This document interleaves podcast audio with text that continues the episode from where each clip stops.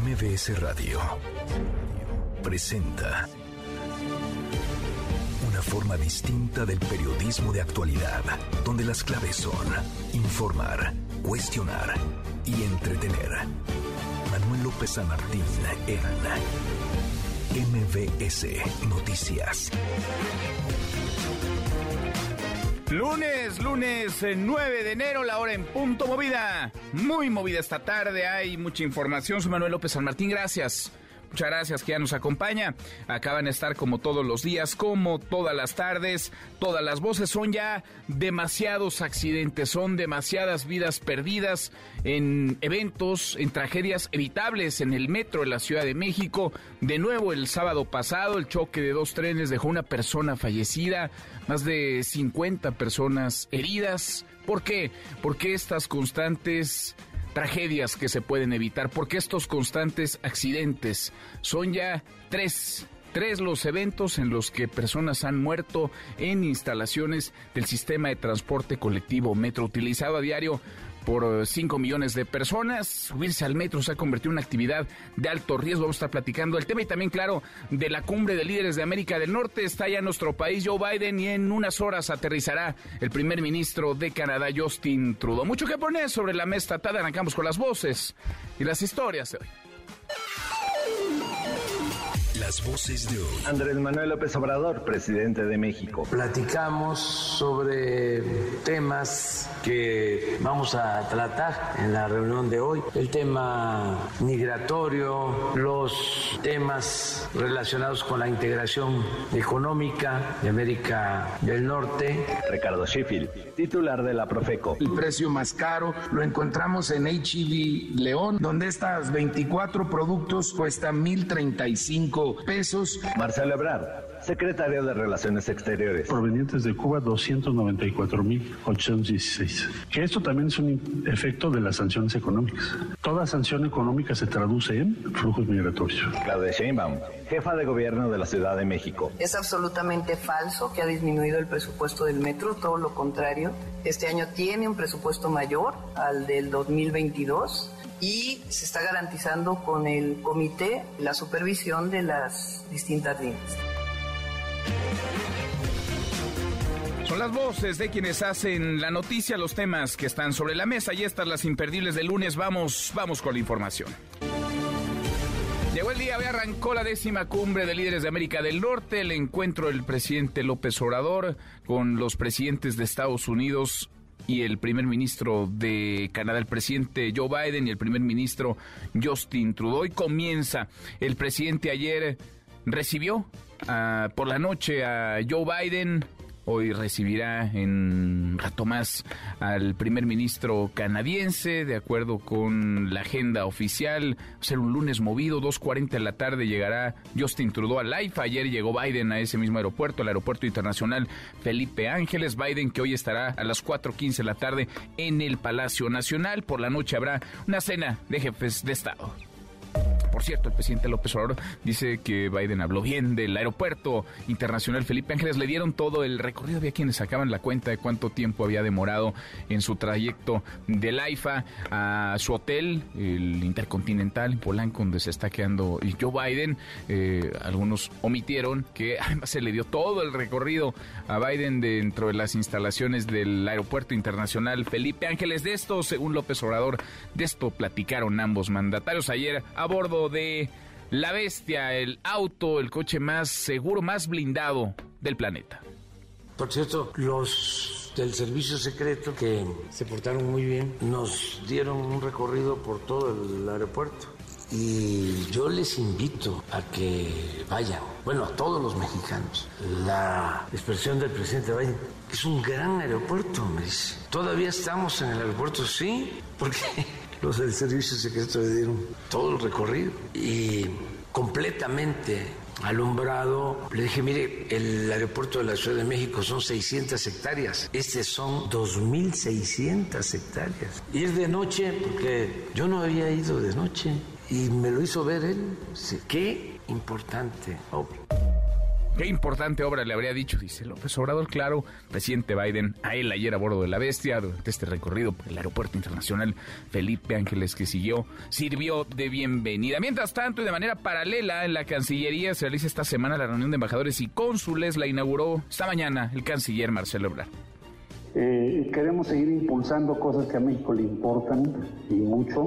No vamos a dejar de insistir en el tema de las armas. Les pido su apoyo a todas y a todos. Si nosotros no reducimos el número de armas en México, es imposible reducir la violencia. ¿Cuál es el piso de la violencia? ¿Cuántas armas hay disponibles? Si alguien tiene alguna duda, estudie las estadísticas y es clarísimo. Esa correlación es de uno a uno. Entonces, esa seguirá siendo una gran prioridad para México este año que se inicia. En el diálogo por, supuesto, que ahora tenemos con los Estados Unidos.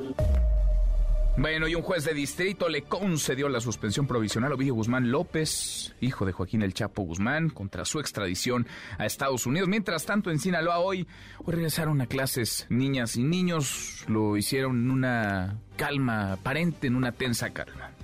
En temas económicos, la inflación general cerró 2022 en 7.82%. Sigue alta, muy alta, la más alta en dos décadas, pero por debajo del 8% que algunos proyectaban y muy por debajo, afortunadamente, del 8.5% que alcanzó hacia finales del año pasado y sobre otra tragedia en el metro, en el sistema de transporte colectivo Metro, sobre el choque de trenes en la línea 3. El fin de semana en un cementerio de Naucalpan le dieron el último adiós a Yaretsi, la joven de 18 años que estudiaba artes en la UNAM y que murió el sábado en este accidente que pudo y debió evitarse.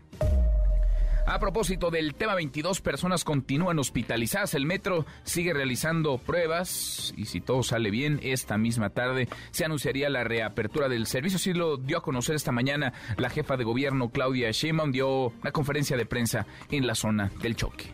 Pedí que abrieran todas las líneas de investigación, que iba a tener toda la información disponible de lo que ella, ellos requirieran para la investigación. Entiendo que ellos van a dar una información pública de las características de los peritos que van a participar en la investigación y no está cerrada ninguna hipótesis, ninguna. Todas las hipótesis son abiertas, eh, pero tenemos que esperar evidentemente a la información y a la investigación de la Fiscalía General.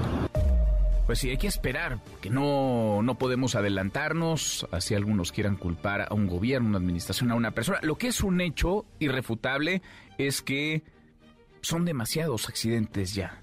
Son demasiadas vidas perdidas por tragedias evitables en el metro de la Ciudad de México. Subirse al metro, subirse al transporte, al sistema de transporte colectivo se ha convertido en una actividad donde se arriesga la vida. Desde luego, el mantenimiento, el rezago y la operación fallida viene de años, incluso décadas atrás, pero es innegable que durante el actual gobierno capitalino han sucedido más accidentes y se han reportado más decesos que en cualquier otra administración. Del tema habló también el presidente, dijo que hay grilla en contra de la jefa de gobierno por los tiempos electorales. Quiero aprovechar para expresar mi solidaridad, mi apoyo, todo lo que necesite el gobierno de la ciudad y la jefa de gobierno, que es una mujer trabajadora, íntegra, honesta. Entonces quiero también aprovechar para expresar, porque como estamos ya en temporada electoral, pues te aprovechan ¿no? para este, descalificar, atacar. Y sí, todos tenemos la obligación de actuar con rectitud y asumir nuestras responsabilidades lo que dice el presidente, vaya Vaya crueldad del destino. Mientras se producía esta tragedia, la jefa de gobierno, Claudia Sheinbaum, se encontraba fuera de la Ciudad de México, estaba en Michoacán, impartiría una conferencia titulada Políticas exitosas de gobierno. Iba a hablar de las políticas de su administración, de su gobierno. Debió regresar en un helicóptero que le prestó el gobernador de Michoacán. Se hizo presente en el lugar de la tragedia pasadas las 12.30 del mediodía. Toda una lectura y todo absolutamente todo para bien y para mal, de aquí al 2024 estará enmarcado en el proceso de sucesión, en la temporada y en la efervescencia de las campañas. En el mundo, el presidente Brasil Luis Ignacio Lula da Silva, junto a los jefes eh, del Poder Legislativo y Judicial, rechazaron el asalto a los tres poderes ayer en Brasilia por parte de seguidores de Jair Bolsonaro. De igual manera, líderes de todo el mundo, incluidos el presidente López Obrador, rechazaron estos hechos, esta intentona de golpe de Estado. Y en las buenas, porque como todas las tardes, claro que tendremos buenas noticias, querido Memo Guillermo Guerrero, ¿cómo estás? Mi querido Manuel, buenas tardes. Pues hoy vamos a platicar de una rosca de reyes muy especial que traía un niño de oro. Además, platicaremos de Coyoacán y de una iniciativa para convertirla en patrimonio de la humanidad. Nos escuchamos en un rato. En un rato nos escuchamos. Abrazo grande, Memo, Nicolás Romay, Nico Los Deportes, ¿cómo estás? Buenas tardes. Querido Manuel, ¿cómo estás? Me da mucho gusto saludarte. Hoy platicaremos de la jornada 1 del fútbol mexicano, los resultados que se dieron en este inicio del torneo y también lista la postemporada ya en la NFL con la ronda de comodín. Así que platicaremos de todo esto y más. Mucho, muchísimo que se va acumulando los deportes, sí, recta final en la NFL y que arranque el de la liga. El de la Liga MX, que, que arranque, en fin. Hasta aquí el resumen con lo más importante del día. Ya le informaba, ya le platicaba, comienza la cumbre, la décima cumbre de líderes de América del Norte, estarán en México, el primer ministro de Canadá, Justin Trudeau, que aterriza en un par de horas más, el presidente de Estados Unidos, Joe Biden, que llegó ayer por la noche al aeropuerto internacional Felipe Ángeles, y por supuesto, el presidente López Obrador, que es, digamos, el anfitrión de esta cumbre, de este evento. Hay muchos temas sobre la mesa, hay muchas lecturas en distintas capas, en diferentes tonos. ¿Cuál tendría que ser el eje, la prioridad para nuestro país en el marco de esta cumbre, en las reuniones eh, trilateral con Biden y Trudeau y bilaterales con cada uno de los mandatarios. De eso queremos platicar con ustedes esta tarde. Economía, seguridad, migración, o medio ambiente. Opina arroba MBS Noticias, nuestro WhatsApp 5524 99125. Viene el teléfono en cabina 5166 1025. Ahora volvemos a ese tema. Antes, demasiados accidentes, demasiadas tragedias, demasiadas vidas perdidas en el metro de la Ciudad de México. Subirse al sistema de transporte colectivo se convierte ya cada vez más en una actividad donde se arriesga la vida. Adrián Jiménez, Adrián, ¿cómo estás? Muy buenas tardes. ¿Qué tal? Buenas tardes, Manuel Auditorio. Así es, pues tras este choque de trenes en la intersección La Raza Potrero de la línea 3 del Metro registrado el pasado sábado, esto a las 9.16 de la mañana, que dejó un saldo de una persona fallecida y más de 100 lesionados, 57 de ellos que fueron afortunadamente trasladados en ambulancia y el resto que llegaron por sus propios medios luego de haber sufrido un shock y de que salieron pues los golpes ocasionados tras este accidente, tras esta colisión. 22 personas aún permanecen hospitalizadas, la mayoría de ellas estables, así lo informó la jefa de gobierno Claudia Sheinbaum tras hacer un recorrido por la estación Potrero, donde se llevan a cabo pues ya las pruebas para eh, prever el reinicio de operaciones en este tramo que se encuentra cerrados desde el sábado de Indios Verdes a Tlatelolco. Bueno, pues ahí la jefa de gobierno dijo que uno de los más afectados, de los lesionados más afectados, fue el conductor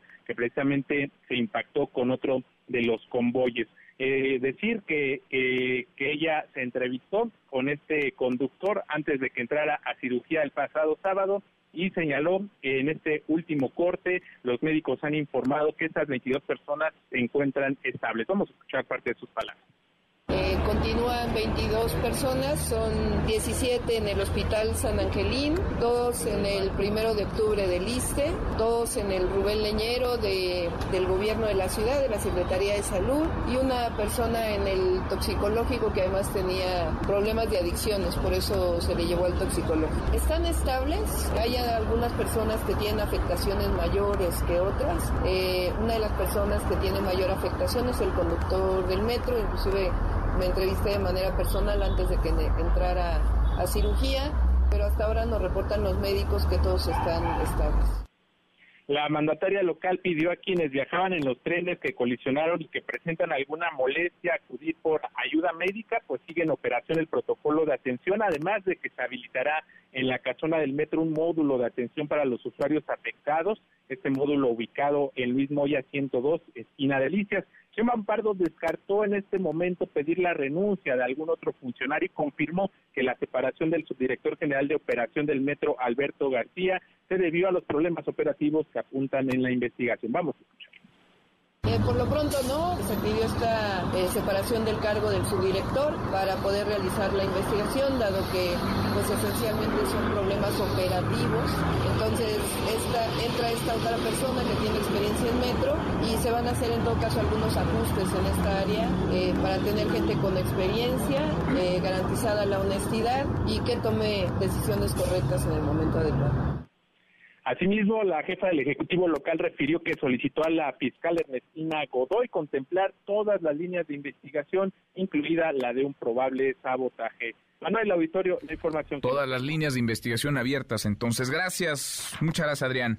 Buenas tardes. Muy buenas tardes. Le agradezco estos minutos al ingeniero Guillermo Calderón Aguilera, director general del Sistema de Transporte Colectivo Metro. Ingeniero, gracias. Gracias, Guillermo. Buenas tardes.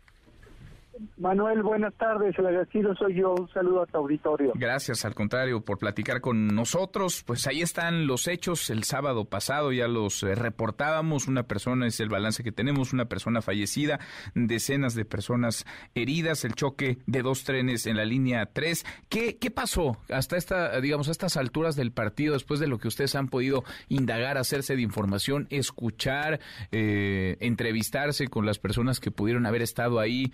ya sabemos, ya se sabe, ya hay un poco de noción de qué sucedió el sábado por la mañana, ingeniero. Sí, Manuel, mira, te, decirte que toda la investigación está como debe ser y como, como responde legal y jurídicamente en manos de la Fiscalía General de Justicia.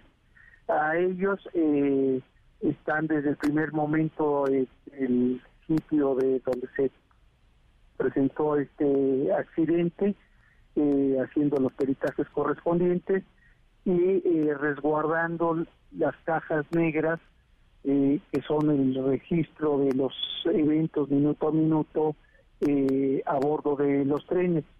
Es un elemento clave lo que ahí se, se registra de los sistemas de tren y de, y de operación de estos dos trenes involucrados en este choque, el tren 23 y tren 24.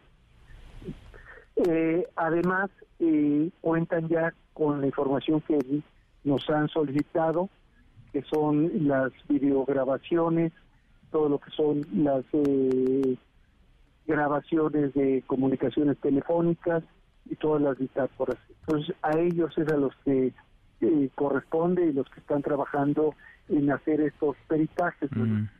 Lo que yo te puedo decir es que eh, eh, iniciamos la operación en este tramo de Potrero a La Raza en una condición de operación de eh, velocidad reducida, de baja eh, velocidad, porque la noche anterior se había identificado una, un problema que las brigadas eh, después precisaron era el daño a un cable de señalización y lo cual por protocolo eh, obligaba a establecer este procedimiento, que dicho sea de paso es un procedimiento eh, común eh, que se aplica en todos los metros del, del mundo para situaciones de este tipo de problemas, en lo que se tiene la disponibilidad nocturna de hacer el cambio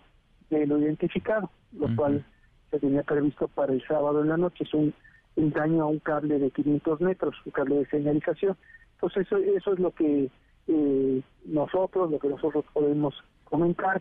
El resto está en manos de la Fiscalía. Me hace sentido, la Fiscalía está, está investigando. Ahora, la pregunta es, hasta en tanto no se sepa qué fue lo que sucedió, qué tan, qué tan seguro es reabrir esa línea, porque escuchaba yo declaraciones de que podría reabrirse pronto, muy pronto, pero si no hay certeza, si no hay claridad de qué sucedió, qué tan confiable, qué tan seguro es para los usuarios subirse de nuevo a esa línea, utilizar esos, esos trenes, esos vagones, Guillermo. No, te, te explico y te afirmo contundentemente, en el momento que eh, reanudemos la operación, tendremos la certeza absoluta de que todos los sistemas están operando y operando eh, adecuadamente. Nuestra prioridad es la seguridad de los usuarios. Nunca podremos en riesgo la seguridad de los usuarios. Y te informo lo que hemos venido haciendo. y después de este alcance, de este choque entre, entre trenes, eh, lo que hicimos en primera instancia es trabajar en el retiro de los dos trenes que tienen en su conjunto nueve vagones, nueve carros. Esa labor la concluimos a las cinco y media de la mañana de hoy, hace algunas horas. Pero en paralelo estuvimos revisando todos los sistemas, reponiendo el sistema de señalización dañado, estos 500 metros de los que te hablaba, y al mismo tiempo revisando todos los todos los sistemas de mando centralizado, control y seguimiento de trenes y, algún otro daño que se pudiera haber presentado. Pues ya verificaron desde las horas del accidente hasta este momento todos esos sistemas, ya se hicieron las inspecciones estáticas, después eh, posteriormente ya en esta mañana se realizaron eh, el tramo eh, para verificar el, el, correcto funcionamiento de todos los sistemas. Y ya hace eh, aproximadamente una hora, poco más de una hora, ya comenzamos a hacer las pruebas en vacío con los con trenes para verificar el adecuado, correcto y seguro funcionamiento de lo que tiene que ver eh, tanto la vía y sus sistemas como el tren y sus sistemas y su interacción. No hubo... Entonces, en, el momento que abramos, eh, espero sea esta misma tarde, eh, lo haremos en forma absolutamente segura. Bien, pero ¿se abrirá sin saber qué sucedió?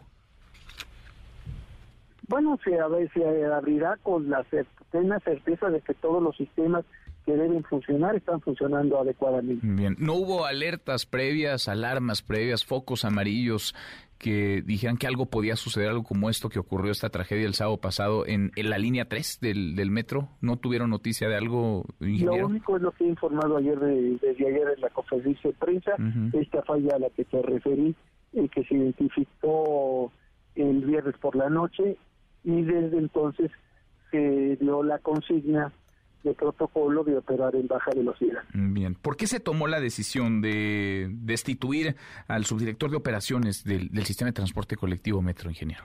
Fue una indicación de la jefa de gobierno en el ánimo de dar eh, transparencia y certidumbre a que las investigaciones por parte de la eh, Fiscalía General se van a llevar eh, a cabo con todo con todo rigor. Bien, pudo haber incurrido en alguna no hay ninguna imputación, será la, la fiscalía la que defina las responsabilidades. Bueno, hay quienes han dicho o esbozado la posibilidad de sabotaje, de que haya una especie de campaña contra el metro. Son varias las tragedias, varios los accidentes en donde han perdido personas la vida dentro de la red de sistema de transporte colectivo metro.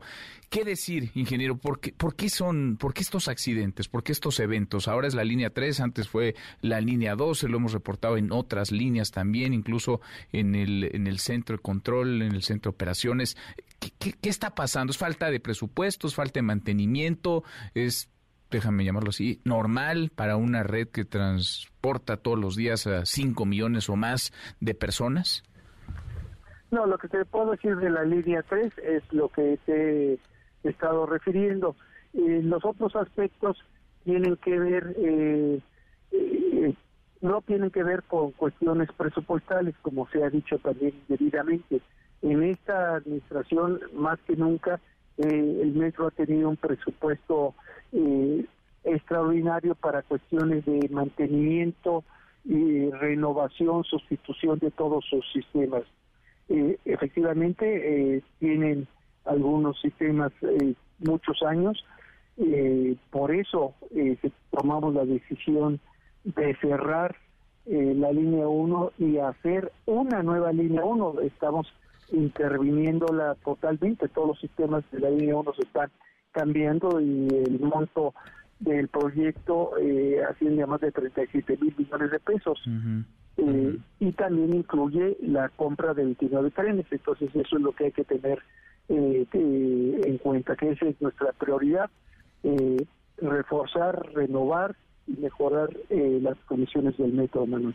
Es seguro, lo pregunto por quienes nos escuchan hoy por hoy, ingeniero, ¿es, ¿es seguro subirse al metro en la Ciudad de México?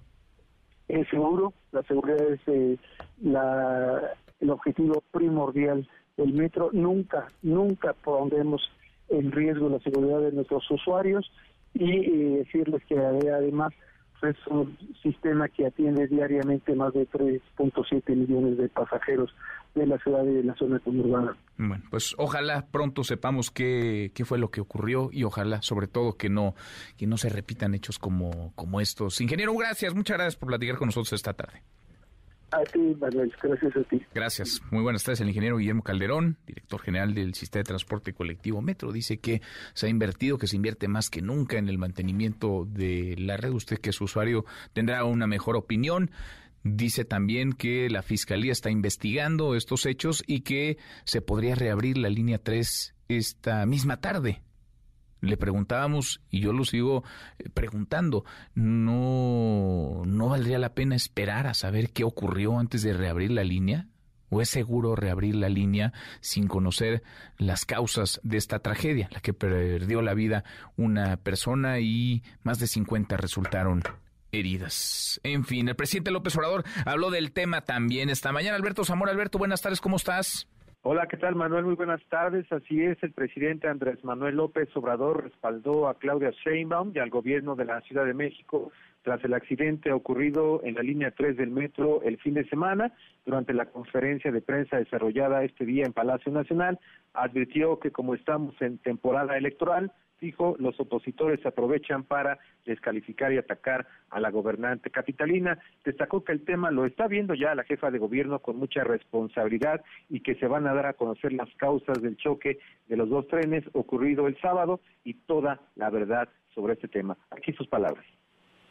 Quiero aprovechar para expresar mi solidaridad, mi apoyo, todo lo que necesite el gobierno de la ciudad y la jefa de gobierno, que es una mujer trabajadora, íntegra, honesta. Entonces quiero también aprovechar para expresar, porque como estamos ya en temporada electoral, pues te aprovechan ¿no? para este, descalificar, atacar. Y sí, todos tenemos la obligación de actuar con rectitud y asumir nuestras responsabilidades. Y bueno, el primer ministro, mejor dicho, el primer mandatario, insistió en que haya una investigación judicial sobre este caso, en el que se va a determinar si fue por falta de mantenimiento, si se debió a una falla eléctrica o si fue un acto premeditado. Reiteró que hay una persona fallecida y personas también heridas, por lo que no se debe traficar con el dolor humano, porque eso dijo significa no tener escrúpulos morales. Mando mi reporte. Bueno, gracias, muchas gracias, Alberto. Gracias, buenas tardes. Muy buenas tardes. la jefa de gobierno podrá ser eh, honesta, desde luego, pero la realidad, pues no admite justificación. No hay discurso que valga frente a lo que está ocurriendo ante la mirada de todos. Se acumulan los accidentes. Los accidentes están lejos de ser cosa aislada se acumulan las tragedias. Apenas el 20 de diciembre la jefa de gobierno Claudia Sheinbaum declaraba que el metro, más que problemas, ha tenido una campaña en contra, pero ahí está, insisto, la terca realidad. El presidente dice que estamos en temporada electoral y que por eso las críticas a Sheinbaum y probablemente tenga razón. Caprichoso es el destino. Claudia Sheinbaum se encontraba en Michoacán, una conferencia titulada Políticas exitosas de su gobierno que algunos le han tratado de endilgar el mote de precampaña que estaría haciendo eh, campaña los fines de semana, visitando entidades del país desde hace un buen rato y ahora en el momento en el que sucedían estos hechos. Sí, la jefa de gobierno regresó, el accidente fue al filo de las 9.30 de la mañana, ya el pasado el mediodía estaba en la Ciudad de México, volvió por aire, volvió en un helicóptero que le facilitó Alfredo Ramírez Bedoya, gobernador del estado de Michoacán y ha estado ahí, ha estado con las víctimas, ha estado en el lugar de la tragedia. El asunto es pues, que siguen pasando estas cosas. Y mientras sigan ocurriendo estas cosas, no habrá discurso, no habrá conferencia, no habrá campaña que alcance como explicación. Juan Carlos Alarcón, Juan Carlos, buenas tardes, ¿cómo estás? Saludarte, Manuel. Gracias. Muy buenas tardes. La Fiscalía General de Justicia Capitalina presentó el plan de investigación por el choque de dos trenes en la línea 3 del metro y se comprometió a abrir las puertas de la justicia a las víctimas y a la Ciudad de México. En un mensaje a medios de comunicación, la titular de la institución, Ernestina Godoy, garantizó el acceso a la justicia a los familiares del estudiante Yaretsi que murió en el choque y a las 106 personas que resultaron lesionadas. Escuchemos. El compromiso que asumimos como Fiscalía es que en el menor tiempo posible informaremos a la ciudadanía las conclusiones de la investigación y las posibles responsabilidades que de ella deriven. Téngannos confianza. La Fiscalía General de Justicia se encuentra en alerta para encontrar la verdad a través de investigaciones sólidas y profesionales Vamos a abrir la puerta de la justicia para todas las víctimas y para esta ciudad. En dicho plan de investigación, Manuel, participan además de un amplio grupo de detectives y ministerios públicos, peritos en diversas especialidades que han dado seguimiento desde el día de los hechos y hasta este momento la Fiscalía, al igual que el gobierno de la ciudad, refrendó su respaldo y atención a las personas que resultaron afectadas y a sus familias. Escuchemos. Como parte de dicho plan, se llevó a cabo el levantamiento e identificación del cuerpo de la joven fallecida, que fue entregado a su familia el mismo día con la asistencia de células victimológicas. En el lugar de los hechos se llevó a cabo la inspección física del área, además de que se fijaron fotografías y video. Respecto a los vagones, también se realizó su inspección física, así como la fijación de material gráfico y la supervisión de las maniobras de retiro. El vocero Ulises Lara sostuvo que la información extraída de las cajas negras ha sido ya interpretada y analizada por expertos en la materia, lo que ha contribuido a un avance sustancial en la investigación. El acopio de toda la información técnica, así como videos, radiocomunicación y bitácoras, permanecen resguardadas con la debida cadena de custodia. Agregó que las entrevistas de varios de los lesionados que fueron dados de alta de diversos hospitales se han incorporado a la carpeta de investigación. La fiscal Godoy Manuel se comprometió a informar en un corto plazo las conclusiones de la indagatoria que se inició con motivo del accidente. Y por último te comento que el operativo de seguridad y transporte para el apoyo de usuarios de la línea 3 del metro opera su máxima capacidad en el tramo de Indios Verdes Tlatelolco. Esto a consecuencia del accidente del fin de semana. El gobierno de la ciudad dispuso de autobuses de RTP, Metrobús, trolebuses, inclusive seguirá el apoyo del Mexibus hasta la estación Buenavista. El tramo que momentáneamente seguirá cerrado comprende de Indios Verdes a Tlatelolco, sin embargo, permanece activo el servicio de Tlatelolco a Universidad. Manuel, el reporte que tengo. Gracias, muchas gracias Juan Carlos. Muy buenas tardes. Muy buenas tardes, pues ahí este operativo para tratar, un operativo especial para tratar de hacer frente a la necesidad de miles de personas, de usuarios del sistema de transporte colectivo Metro, de moverse. Ojalá insisto, ojalá se resuelva, ojalá haya verdad, ojalá pronto sepamos qué ocurrió y sobre todo ojalá y esto no se repita, porque son demasiados accidentes ya, demasiados accidentes y demasiadas vidas perdidas con tragedias evitables en el metro de la Ciudad de México. La hora con 33, pausa, volvemos ahí más. Siga a Manuel López San Martín en redes sociales. Twitter, Facebook y TikTok. M. López San Martín. Continúa con la información con Manuel López San Martín en MBS Noticias.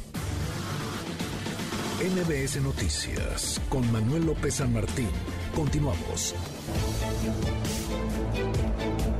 Seguimos, cruzamos la media hora con 35. Está en México ya. El presidente de Estados Unidos, Joe Biden, aterrizará en nuestro país en una hora.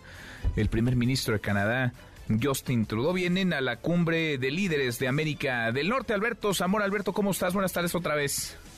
¿Qué tal, Manuel? Muy buenas tardes. Así es. Y bueno, en esta reunión que sostendrá el presidente Andrés Manuel López Obrador con el mandatario estadounidense Joe Biden en Palacio Nacional, los temas centrales serán integración económica, plan Sonora, cambio climático, migración y seguridad. Así lo dio a conocer el canciller Marcelo Ebrard.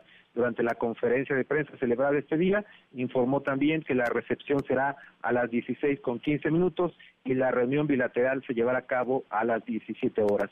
Para discutir los temas económicos estarán los secretarios de Hacienda, Rogelio Ramírez de la O, y de Economía Raquel Buenrostro. En lo que se refiere al tema de cambio climático, estará presente la secretaria de Medio Ambiente, María Luisa Albores, y para el tema migratorio, el titular del Instituto Nacional de Migración, Francisco Garduño. Aquí sus palabras. Y también va a participar la directora general de AMEXID, Agencia Mexicana de Cooperación y Desarrollo, y va a presentar los resultados muy brevemente de las inversiones que México ha estado haciendo en El Salvador, en Honduras, sembrando vida, jóvenes construyendo el futuro, y lo que tiene programado hacer en Guatemala, y los impactos que esto está teniendo y la efectividad que tienen este, este tipo de inversiones, que son transferencias sociales directas a los beneficiarios, respecto a cualquier otra política, es la mejor que hay. Y bueno, respecto al tema de seguridad, estará presente Rosa Isela Rodríguez, la titular de la Secretaría de Seguridad y Protección Ciudadana. Ella hablará sobre las acciones que se están realizando para contener el tráfico de fentanilo hacia Estados Unidos y las dificultades que se tienen para también frenar el flujo de armas hacia México. Se contará con la presencia de los titulares de la Secretaría de la Defensa Nacional y de Marina y posteriormente ya vendrá un mensaje de los presidentes Andrés Manuel López Obrador y de Estados Unidos Joe Biden. Marcelo Ebrard también comentó que habrá una cena esta, noche en Palacio Nacional, donde, donde ya estarán presentes los mandatarios de los tres países, México, Estados Unidos y Canadá, y que se espera concluya después de las 20, 30 horas.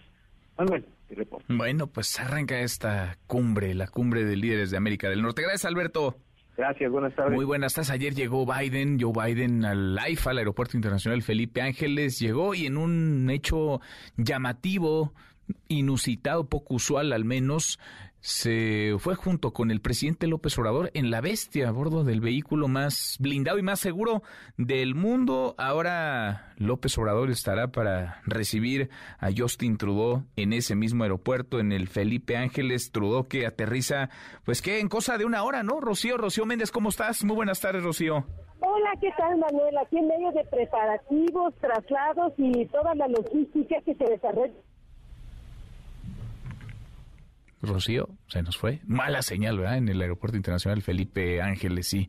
Es, es una zona de difícil acceso y también de difícil recepción. A ver si nos escuchamos ahí, Rocío. ¿Ahí nos oímos? Hola, Manuel. Ahí estás, ahí estás. Muy bien, te escuchamos muy bien. Ah, muchas gracias, Manuel. Te comentaba que sí hay mucho movimiento en estos momentos, incluso estamos siendo parte del traslado y la operatividad para que se pueda hacer esta cobertura aquí en el Aeropuerto Internacional Felipe Ángeles, pero pues ya te comentaba, ya comentabas tú, procedente de El Paso, Texas, el presidente Joe Biden aterrizó ayer a las 19.35 horas en la pista 04 izquierda 22 derecha, plataforma SDO o base de operaciones.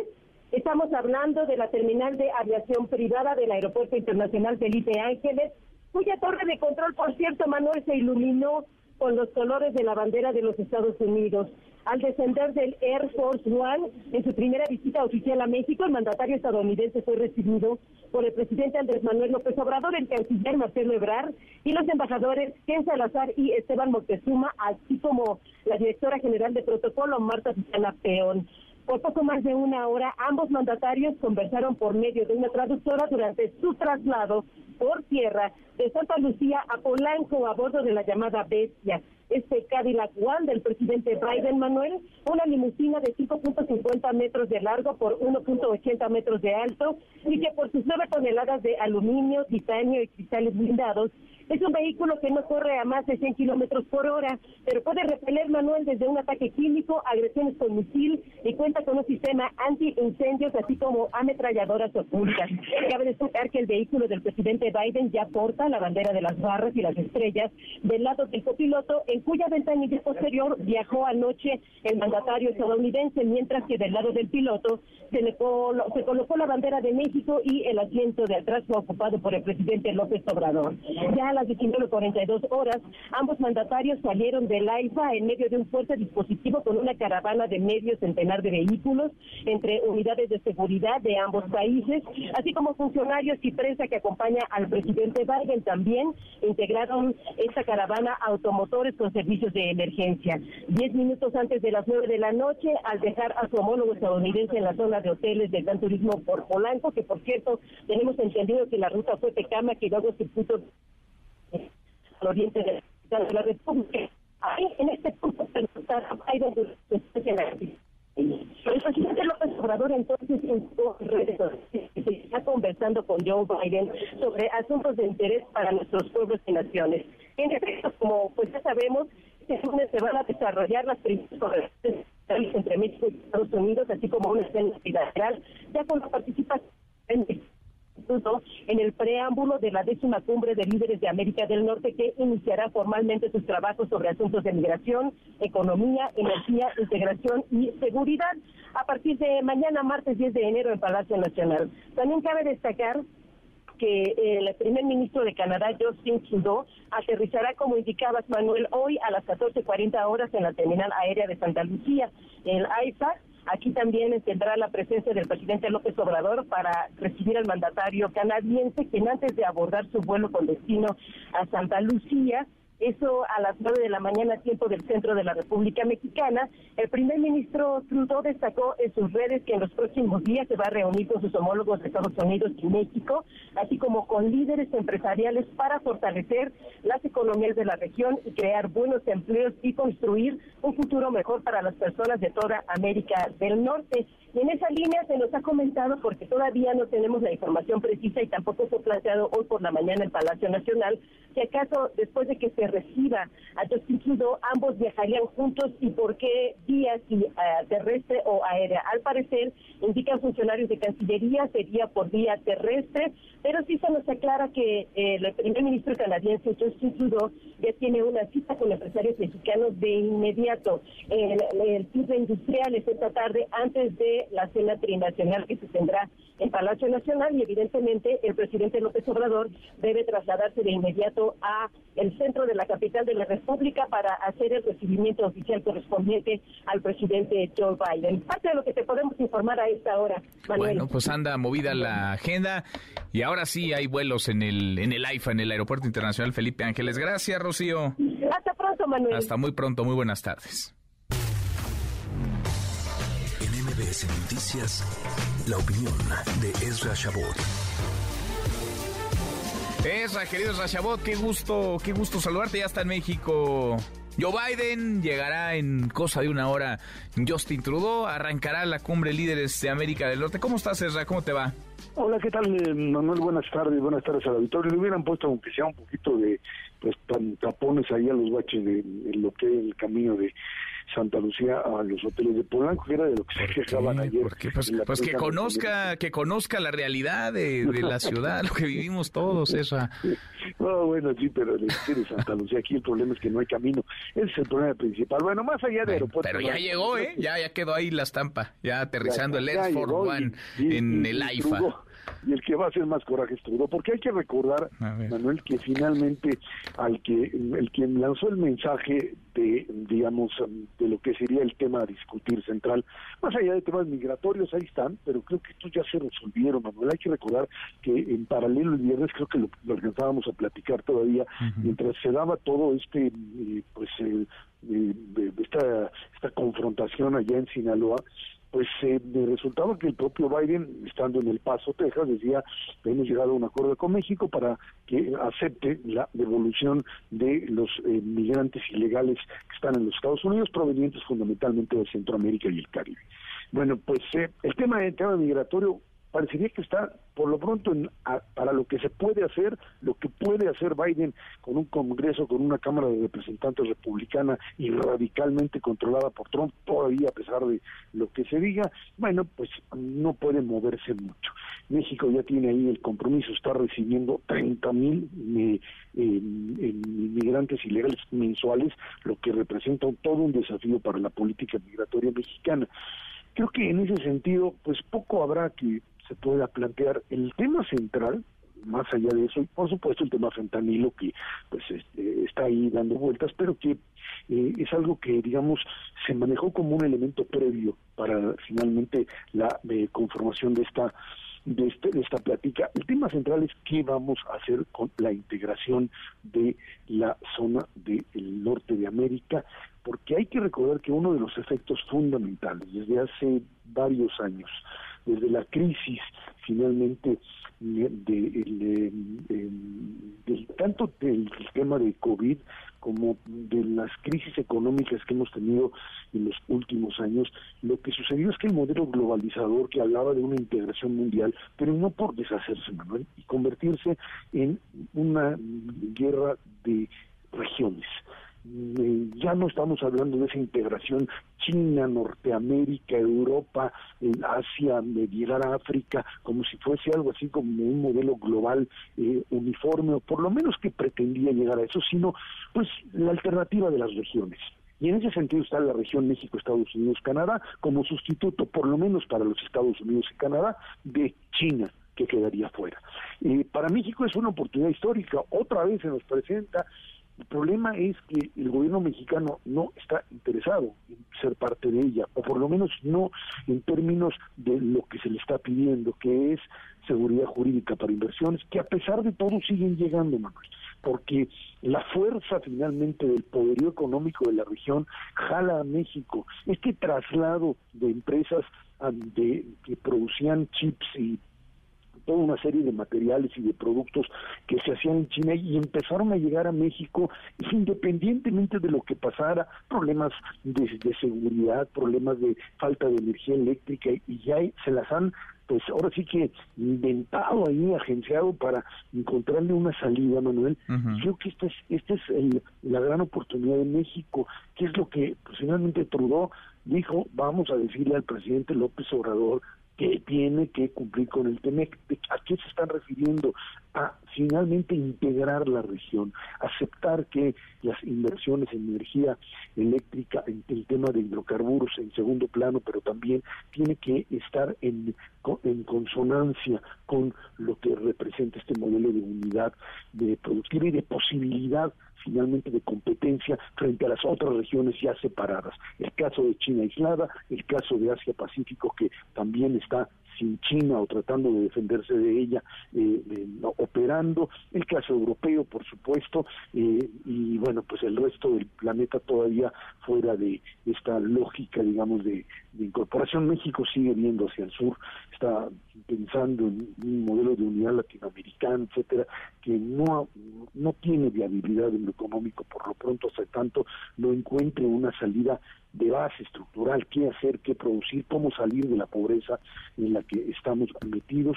México tiene otra vez una oportunidad, se puede aprovechar o simplemente tirar a la basura y seguir siendo pues el segundo, una de esas pues no no podemos separarnos de Estados Unidos, no podemos apostar a América Latina, no hay forma. Pero creo que nadie está planteando eso, ¿no? O sea, separarse de Estados Unidos, creo que todo el mundo ve la relevancia de la relación con Estados Unidos. No, pero aquí la apuesta es o eres la cola del camión que se llama México, Estados Unidos, Canadá, o es la cola que recibes lo que se necesita para que el camión pueda seguir eh, funcionando, o te incorporas y eres parte del motor.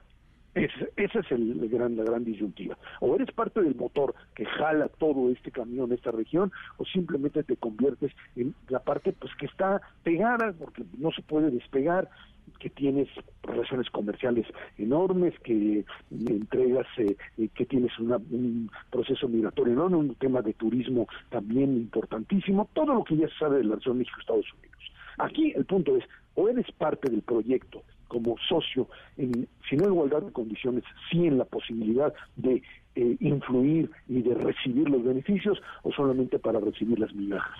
Y yo creo que estamos apostando por eso. Bueno, pues vamos a ver. Ojalá que salga bien, ¿no? Ojalá. Así es, todos lo deseamos, por supuesto, pero eso vamos a verlo mucho tiempo después, porque ahorita van a ser fotos, sonrisas, abrazos, Manuel. Esto siempre es así no vas a ver ni gritos ni sombrerazos, mucho menos con un Biden que es obviamente como se dice ahí coloquialmente una dama y que pues, ya lo llevó, lo subió al Ya, oye, hasta le enseñó, decía el presidente, hasta él le picaba los botones y tal. qué, curioso, oye, qué ganas de estar ahí en la bestia, por lo menos para que, nos expliquen qué tanto trae, ¿no? es como que haya traído Disneylandia un ratito. Aquí Exacto, exactamente. Abrazo grande, Gracias, buenas tardes. Muy buenas tardes. En el marco de la llegada de Biden y Trudeau a México, en el marco de la cumbre de líderes de América del Norte, la reunión anual embajadores, cónsulos, eh, cónsules mexicanos en, en nuestro país. Citlali, ¿sabes, Citlali? Buenas tardes, ¿cómo te va? Hola Manuel, buenas tardes a ti también a nuestros amigos del auditorio. Pues sí, el secretario de Relaciones Exteriores, Marcelo Ebrard, reconoció que este año aún será complicado en materia de diplomacia, afirmó que una de las prioridades de México será el combate al tráfico ilegal de armas, sobre todo el ingreso a nuestro país en el marco de la reunión de embajadores y cónsules 2023 en la edición número 34, el canciller Marcelo Ebrard también aseguró que la llegada de Luis Ignacio Lula da Silva en Brasil y de Gustavo Petro a Colombia es una oportunidad para fortalecer la democracia de la región de América Latina. Luego de una hora de retraso, porque participó en la conferencia mañanera, Ebrard Cafaubón señaló que pues hubo, como él dijo, algunos acuerdos arriba de la bestia porque se tardó como una hora este trayecto cuando llegó el presidente de Estados Unidos a nuestro país, Joe Biden. Y bueno, él en este evento, en el marco de esta reunión de embajadores y cónsules, señaló que aún seguirá el estrés en algunas regiones del mundo. Vamos a escuchar lo que dijo. Eh, hay pues muchas preocupaciones para este año entrante Vamos a tener un mundo cambiante, sí, nuevos, nuevas razones de estrés. Si alguien pensaba que algún día van a dejar de, estar presentes, pues no, no, no van a estar, dejar de estar presentes. Felicito a los diplomáticos que representan a México en el mundo porque dijo que se han tenido logros para atraer, por ejemplo, innovación e inversiones a nuestro país. México, reiteró el canciller, no dejará el tema de las armas, va a ser una de las prioridades y también pues se podrá discutir en esta reunión bilateral y esto dijo a través de las demandas contra los fabricantes en los Estados Unidos. Vamos a escuchar de nueva cuenta al canciller Marcelo Ebrard. Eh, queremos seguir impulsando cosas que a México le importan y mucho. No vamos a dejar de insistir en el tema de las armas. Les pido su apoyo a todas y a todos. Si nosotros no reducimos el número de armas en México, es imposible reducir la violencia. ¿Cuál es el piso de la violencia? ¿Cuántas armas hay disponibles? Si alguien tiene alguna duda, estudie las estadísticas y es clarísimo. Esa correlación es de uno a uno. Entonces, esa seguirá siendo una gran prioridad para México este año que se inicia. En el diálogo, por, por supuesto, que ahora tenemos con los Estados Unidos, y bueno, también dio a conocer que aumentó 36% la recaudación que hacen en la Cancillería. Además, autorizó un concurso con 100 plazas más para este año y se abrirán nuevas embajadas y consulados, sobre todo en Euroasia y África. Manuel, es mi reporte al auditorio. Gracias, muchas gracias, eh, Citlali, perdón, no, sí, Citlali. Gracias, muchas gracias, Citlali, Citlali, sabes, muy, muy buenas tardes. La hora con 54, pausa, volvemos, hay más. Redes sociales para que siga en contacto: Twitter, Facebook y TikTok. M. López San Martín. Con la información con Manuel López San Martín en MBS Noticias. Ya estamos de regreso. MBS Noticias con Manuel López San Martín. Continuamos. Los numeritos del día. Citlali, de nuevo Citlali, ¿sabes? Buenas tardes, cuéntanos.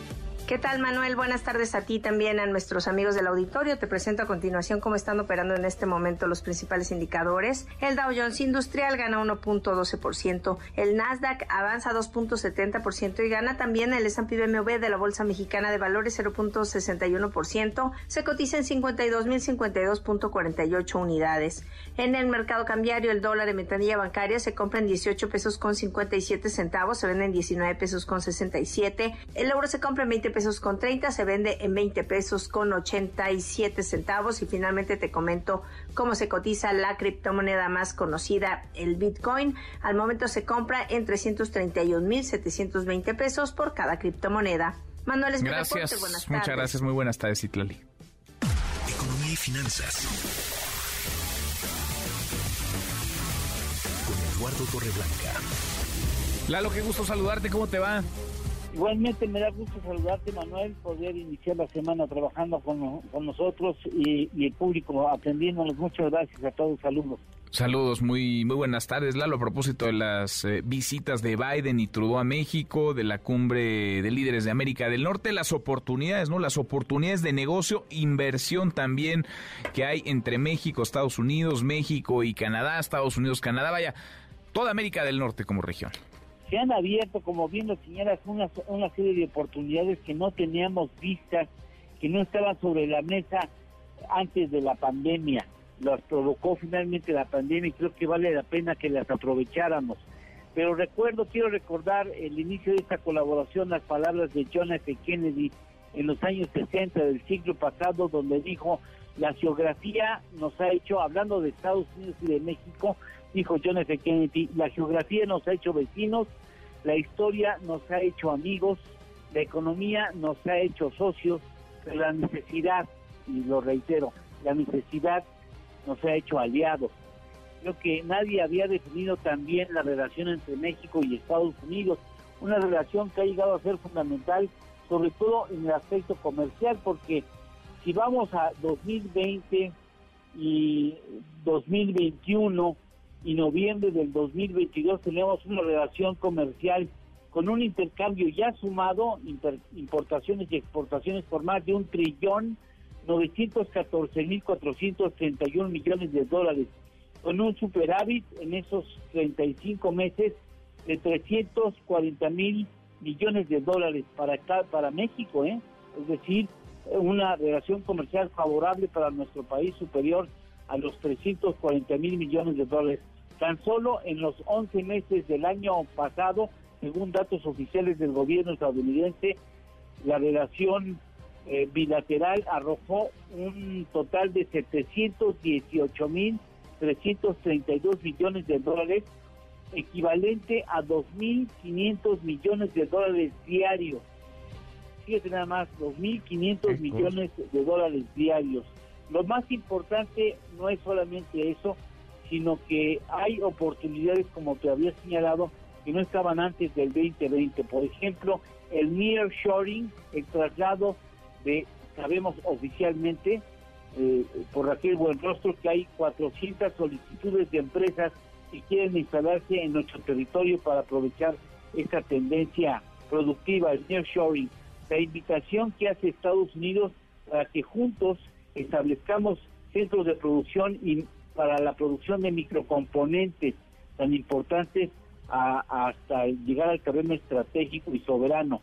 También el que incrementar la producción de energía limpia, que será un debe de debe a nivel mundial, así como incorporarnos a la reconversión energética que quiere liderar América del Norte a nivel mundial. Eso es quizá lo más importante porque si le entramos a ese reto junto con Estados Unidos y Canadá, estaríamos incorporándonos a una cantidad importante de inversiones mucho más importantes en el largo y mediano plazo en lo que significa el comercio que ya de por sí es importante. Son espacios que no los teníamos considerados y que hoy son un elemento que puede garantizar para el México del mañana inversiones muy importantes, generación de empleos muy relevantes, bien pagados, formales, con la garantía de que se pueda lograr abatir la pobreza o avanzar más en, en el abatimiento de la pobreza, la pobreza extrema en nuestro territorio, Manuel. Mm, pues hay que aprovechar esas oportunidades, ahí están, hay que tomarlas, nos, nos conviene y les conviene también a nuestros vecinos, les conviene a Estados Unidos y a Canadá. ¿Lo tenemos postre? Claro que sí, bueno, finalmente no quisimos eh, desarrollar este tema por, por cuestiones que es más importante que finalmente abordamos, pero la inflación en el 2022 de 7.82%, la subyacente de 8.35%, sector agropecuario con una inflación de 9.52% y los pecuarios, productos pecuarios con 11.50%, la inflación tiende a la baja. Qué bueno, pues que así se mantenga todo este año. Abrazo grande, gracias Lalo. Igualmente, Manuel, gracias. Muy, muy buenas tardes, es Eduardo, Eduardo Torreblanca y como todas las tardes, claro que tenemos buenas noticias. Muchas gracias, Manuel. Oiga, ¿cómo le fue de rosca? Roscón de Reyes. ¿Cuántos niños encontró? ¿Cuántos tamales va a pagar? Fíjese que este fin de semana nos enteramos que una panadería llamada Pan Gabriel escondió 10 niños de oro entre las roscas que vendió. Sí, de oro, de oro por el que yo lloro, de oro de 14 quilates. Los afortunados que encontraron este chamacón tendrán además un año de pan gratis con ellos. Ay, caray, qué promociones, ojalá me hubiera enterado antes. Principales y también la ciudadela y después a los portales y el que no sale se queda sin el pan para comer. Pero bueno, dejemos atrás la engordadera. ¿Hace cuánto no va usted a Coyoacán? Fíjese que hay una iniciativa para que se convierta en patrimonio cultural de la humanidad. Ya se metió la solicitud a la UNESCO, a ver si en 2025 se logra. Y cómo no, Coyoacán es de los sitios con más historia en la ciudad. Tiene unos lugares hermosísimos, como la misma catedral, la casa de Cortés o la iglesia de la Conchita. Yo la verdad voy por mi lote, por las nieves, echarse un cafecito con una dona, ño, los tamales, los pambazos, que los tacos, que el mercado con sus esquimos, pero bueno, ya me desvié. Si usted quiere participar con su firma en esa convocatoria, entre al sitio patrimoniocoyacán.com. ¿A usted qué es lo que más le gusta de Coyoacán? Que pase usted un feliz lunes tantas cosas, tantas cosas que hay que ver, que comer, que disfrutar en Coyoacán. Abrazo grande, Memo, la hora con cinco, pausa. Volvemos, hay más. Siga a Manuel López San Martín en redes sociales. Twitter, Facebook y TikTok. M. López San Martín. Continúa con la información con Manuel López San Martín en MBS Noticias. Ya estamos de regreso. MBS Noticias con Manuel López San Martín. Continuamos. La hora con 11 minutos. Revisamos las redes. ¿Cómo se mueven las cosas en Twitter? Caemos en las redes. Bueno, se va a llevar a cabo la cumbre de líderes de América del Norte en nuestro país. Ayer llegó Joe Biden, presidente de los Estados Unidos, y la nota estuvo, pues sí, en su llegada en donde aterrizó en el aeropuerto internacional Felipe Ángeles y en el traslado, el traslado que hicieron juntos en la bestia, el automóvil del presidente de Estados Unidos, el presidente López Obrador y el propio Biden, Alberto Zamora, más de la mañanera. Alberto, buenas tardes, ¿cómo estás? ¿Qué tal, Manuel? Buenas tardes. Pues el presidente Andrés Manuel López Obrador reveló que el primer mandatario estadounidense Joe Biden calificó a AIFA como un gran aeropuerto al referirse a la plática que tuvo justamente con el gobernante de Estados Unidos a bordo de la bestia, como se conoce a este vehículo blindado que utiliza Biden para desplazarse por vía terrestre, López Obrador comentó que tuvo la oportunidad de explicarle al presidente estadounidense de la importancia que tiene actualmente el Aeropuerto Internacional Felipe Ángeles. Comentó que el Servicio Secreto de Estados Unidos ayudó para que Biden pudiera realizar un recorrido por el AIFA a fin de conocerlo. Destacó que explicó a su homólogo estadounidense sobre las ventajas que representó cancelar justamente el aeropuerto en Texcoco y pues más bien construir ahora la nueva terminal aérea en Santa Lucía. Aquí sus palabras. La expresión del presidente Biden es un gran aeropuerto. Todavía estamos en el aeropuerto, sí, porque los del servicio secreto dieron todo el recorrido y completamente alumbrado. Le dije, mire, el aeropuerto de la Ciudad de México son 600 hectáreas, este son 2.600 hectáreas de instalaciones y está la base aérea y está el aeropuerto. Es uno de los mejores aeropuertos de América Latina. Manuel, el reporte. Gracias, muchas gracias Alberto. Gracias, buenas tardes. Muy estás contento el presidente. Entonces, con el arribo de Biden a la IFA va a llegar también unos minutos Justin Trudeau a esa misma terminal. En otro tema, son muchos los accidentes y hay muchas las vidas perdidas. Vidas que no debieron perderse, personas que no debieron morir en incidentes, en accidentes, en tragedias dentro del sistema de transporte colectivo Metro. La última, una estudiante de la UNAM, Yaretsi. A través de su cuenta de Twitter, la UNAM y la Facultad de Artes y Diseño lamentaron la muerte del estudiante Yaretsi Adrián Hernández Fragoso. Murió tras el choque de trenes el sábado pasado por la mañana, a las 9.30 de la mañana, en la línea 3 del metro en la Ciudad de México. Ayer familiares, amigos, compañeros de la universidad le dieron el último adiós en un cementerio de Naucalpan a propósito de este accidente, el tercero que deja personas fallecidas en lo que va del sexenio dentro de la red del sistema de transporte colectivo Metro. Platicamos hace unos minutos con Guillermo Calderón, Guillermo Calderón, director general del Metro. Esto es parte de lo que nos dijo decirte que toda la investigación está como debe ser y como, como responde legal y jurídicamente en manos de la Fiscalía General de Justicia. A ellos están desde el primer momento el, sitio de donde se presentó este accidente, haciendo los peritajes correspondientes y resguardando las cajas negras que son el registro de los eventos minuto a minuto a bordo de los trenes.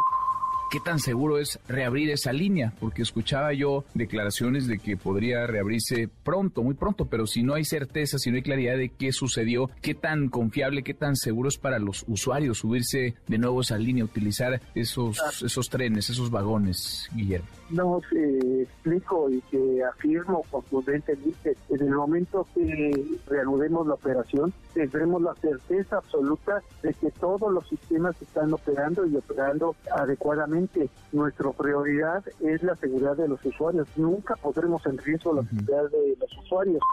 ¿Por qué se tomó la decisión de destituir al subdirector de operaciones del sistema de transporte colectivo Metro Ingeniero? Fue una indicación de la jefa de gobierno en el ánimo de dar transparencia y certidumbre a que las investigaciones por parte de la Fiscalía General se van a llevar a cabo con todo rigor parte de lo que nos decía el director del sistema de transporte colectivo Metro, Guillermo Calderón. En fin, muchos incidentes, muchas vidas perdidas en el metro. Tendencia, el hashtag La Polar. La Fiscalía de Justicia de la Ciudad de México investiga el homicidio de un hombre al interior del bar La Polar. Esto en la alcaldía Cuauhtémoc, Ciudad de México. Habría sido golpeado por meseros del establecimiento y al menos una persona detenida. Estos hechos fueron grabados por eh, la acompañante de la víctima. Los trabajos del lugar incluso limpiaron la escena del crimen. Una cosa de horror que tiene y pronto que aclararse. Vamos hasta Sinaloa. La semana posterior al Culiacanazo 2.0, la detención de Ovidio Guzmán López, hijo de Joaquín El Chapo Guzmán. Karina Méndez, ¿cómo andan las cosas allá? Karina, buenas tardes. Hola, ¿qué tal Manuel? Buenas tardes. Desde Sinaloa te saludo y te informo que eh, habían transcurrido solo 48 horas de la detención de Ovidio Guzmán López, hijo de Joaquín El Chapo Guzmán, y continuaron efectuando operativos en la ciudad de Culiacán. El secretario de Seguridad Pública, Cristóbal Castañeda Camarillo, confirmó que autoridades de los tres órdenes de gobierno realizaban un operativo en la colonia Miguel Hidalgo, en Culiacán, con apoyo aéreo, eh, sobrevolaban la zona con helicópteros. En más información te comento que el sábado por la mañana el gobernador del estado, Rubén Rochamoya, dio salida a la caravana humanitaria conformada por instituciones estatales y federales para brindar un apoyo integral a la comunidad de Jesús María, municipio de Culiacán, cuyo objetivo fue otorgar asistencia social de salud, seguridad y alimentaria para la población serrana. Hoy, con el grito de fuera gobierno y justicia, se manifestaron habitantes de la comunidad de Jesús María en Palacio de Gobierno. Eh, con pancartas en manos, los pobladores de este lugar pidieron que el gobierno desaloje la comunidad porque las familias tienen miedo, quieren paz eh, no despensas y caravanas humanitarias que no los ayudaron en nada. Los manifestantes dijeron estar aterrados luego de los hechos violentos registrados durante el llamado Jueves Negro. Escuchemos a los pobladores de Jesús María, municipio de Culiacán.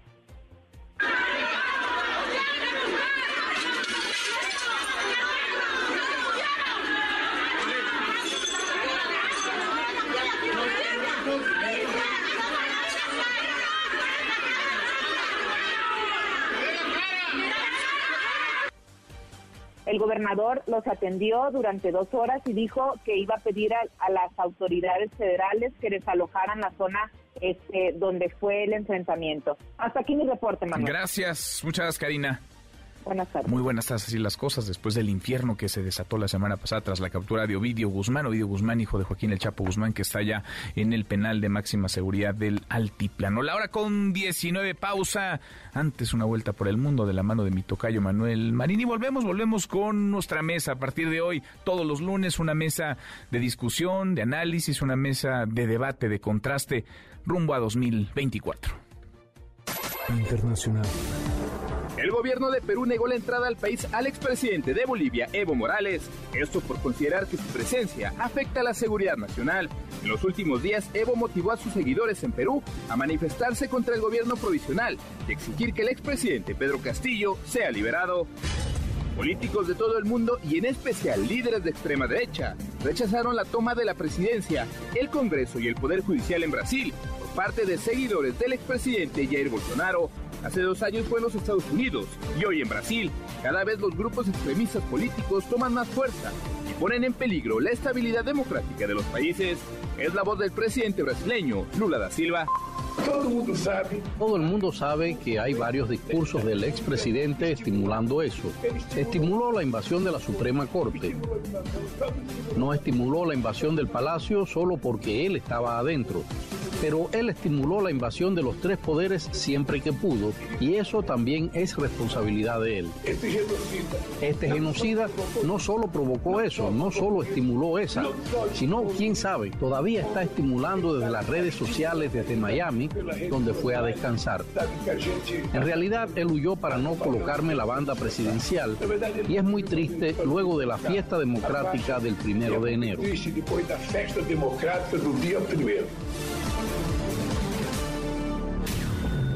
Siga a Manuel López San Martín en redes sociales. Twitter, Facebook y TikTok. M. López San Martín. Continúa con la información con Manuel López San Martín en MBS Noticias. MBS Noticias con Manuel López San Martín. Continuamos. Análisis, propuestas, polémica. El futuro del país comienza aquí. Debate. Rumbo al 2024.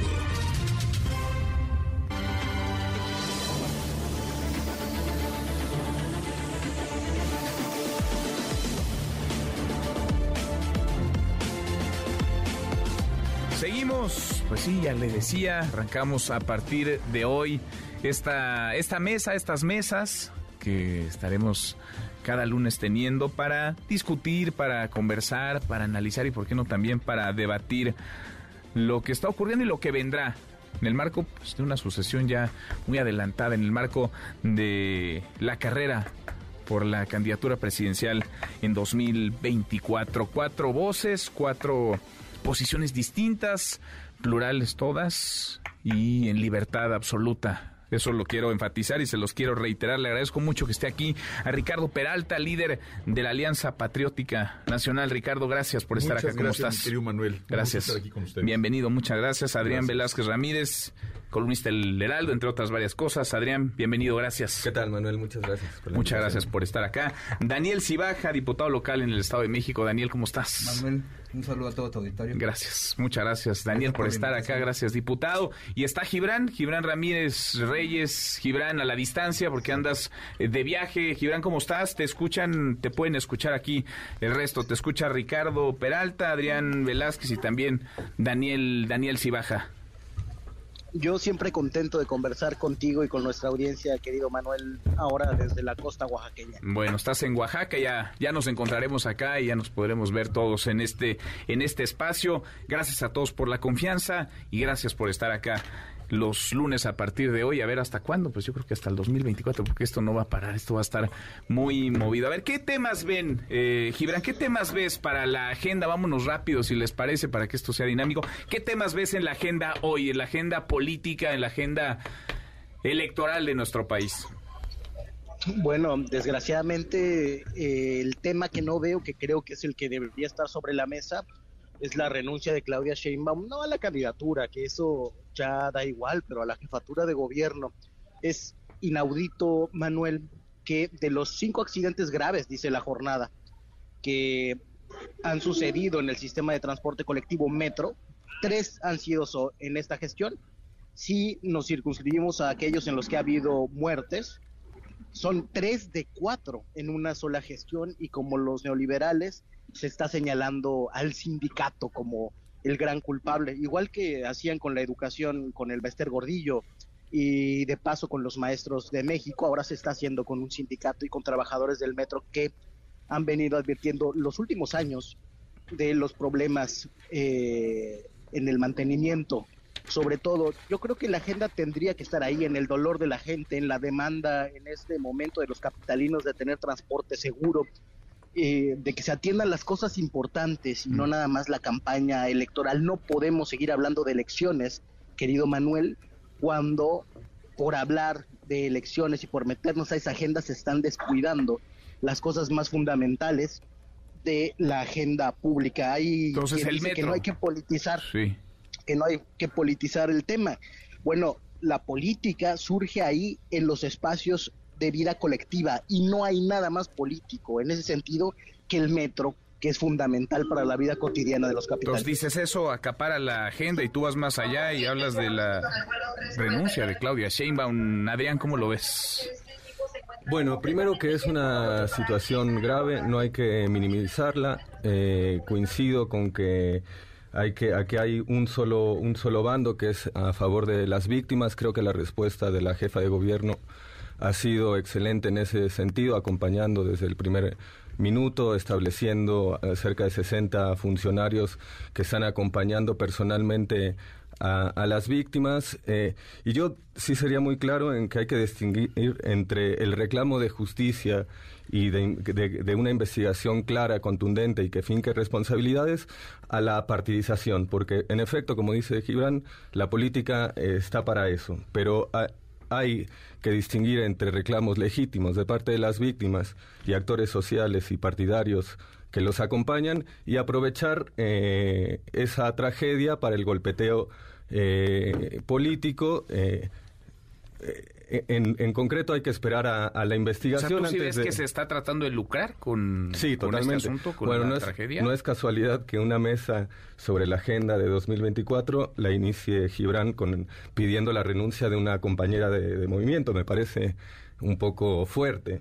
Eh, pero sí creo que, no hay que minimizar el, el, tema, hay que acompañar a las víctimas, hay que reclamar porque se llegue a una investigación eh, concreta con responsabilidades, pero creo que pedir eh, la renuncia de la jefa de gobierno antes de que los resultados de la investigación sean públicos es irse, salirse por la, por la curva. A ver, ahora para alusiones respondes, Gibran, déjame escucharte antes, Ricardo. Daniel, ¿cómo lo ves, Ricardo Peralta?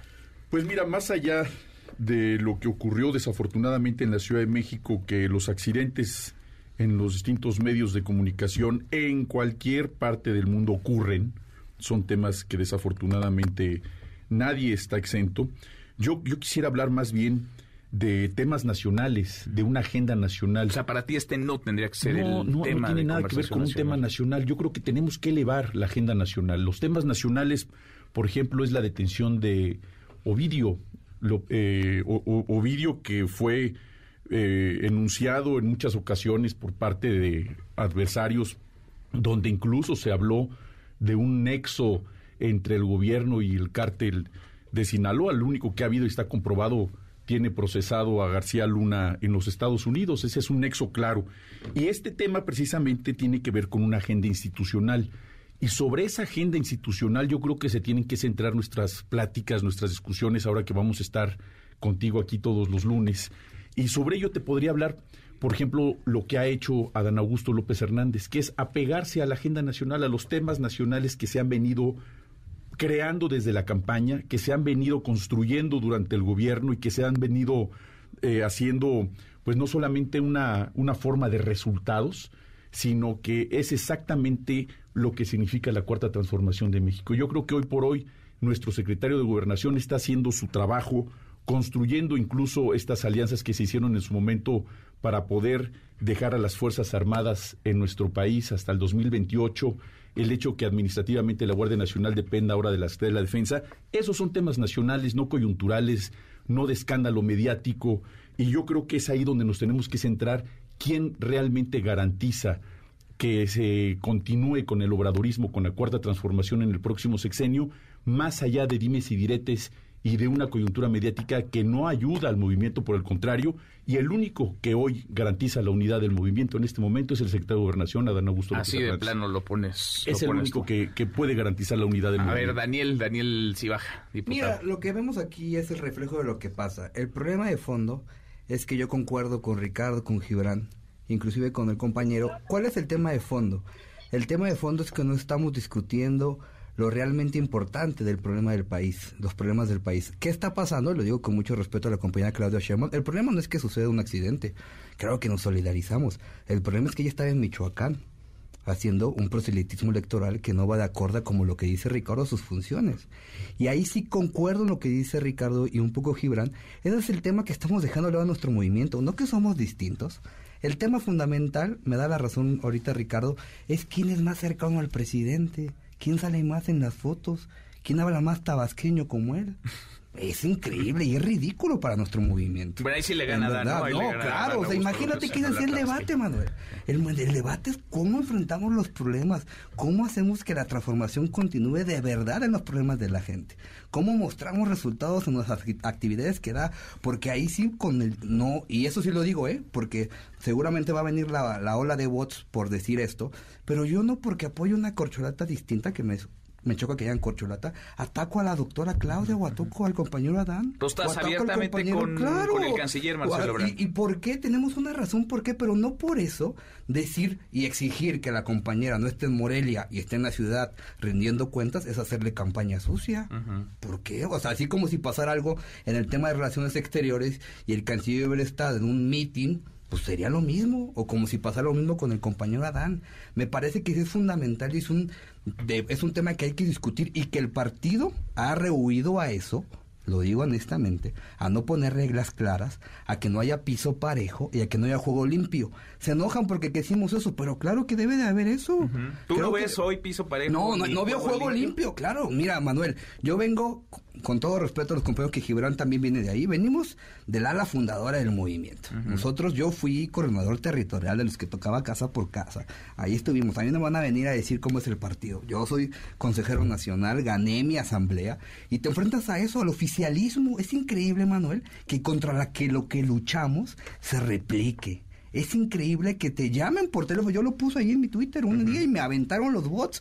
Me llamaron del partido para decir que me tenía que alinear con la con la compañía Claudio Sheinbaum, esos compañeros lo que escuchan es falso. El presidente Andrés Manuel no tiene favoritos. El presidente Andrés Manuel no ha decidido nada. Que lo decida la gente y que sea la gente quien decida. Nosotros decimos, el pueblo pone y el pueblo quita, pues que el pueblo decida. Y ahí sí creo que tiene razón lo que dice Ricardo, que cada quien haga su trabajo que haya juego limpio y que la gente termine decidiendo. Porque no es lo mismo, Manuel, con todo respeto, hoy en día la, la compañía Claudia, de jefa de gobierno, incrementa en 5% su propaganda electoral, eh, su propaganda, eh, perdón, gubernamental, más de 600 millones de pesos. El compañero Adán tiene lo mismo. Eso diría Noroña. Noroña le dice al canciller, ¿no? A mí dame la cancillería un ratito, pues que haya, que haya, en verdad que sí tiene que haber reglas claras. Y repito, eso es algo que el partido está pateando.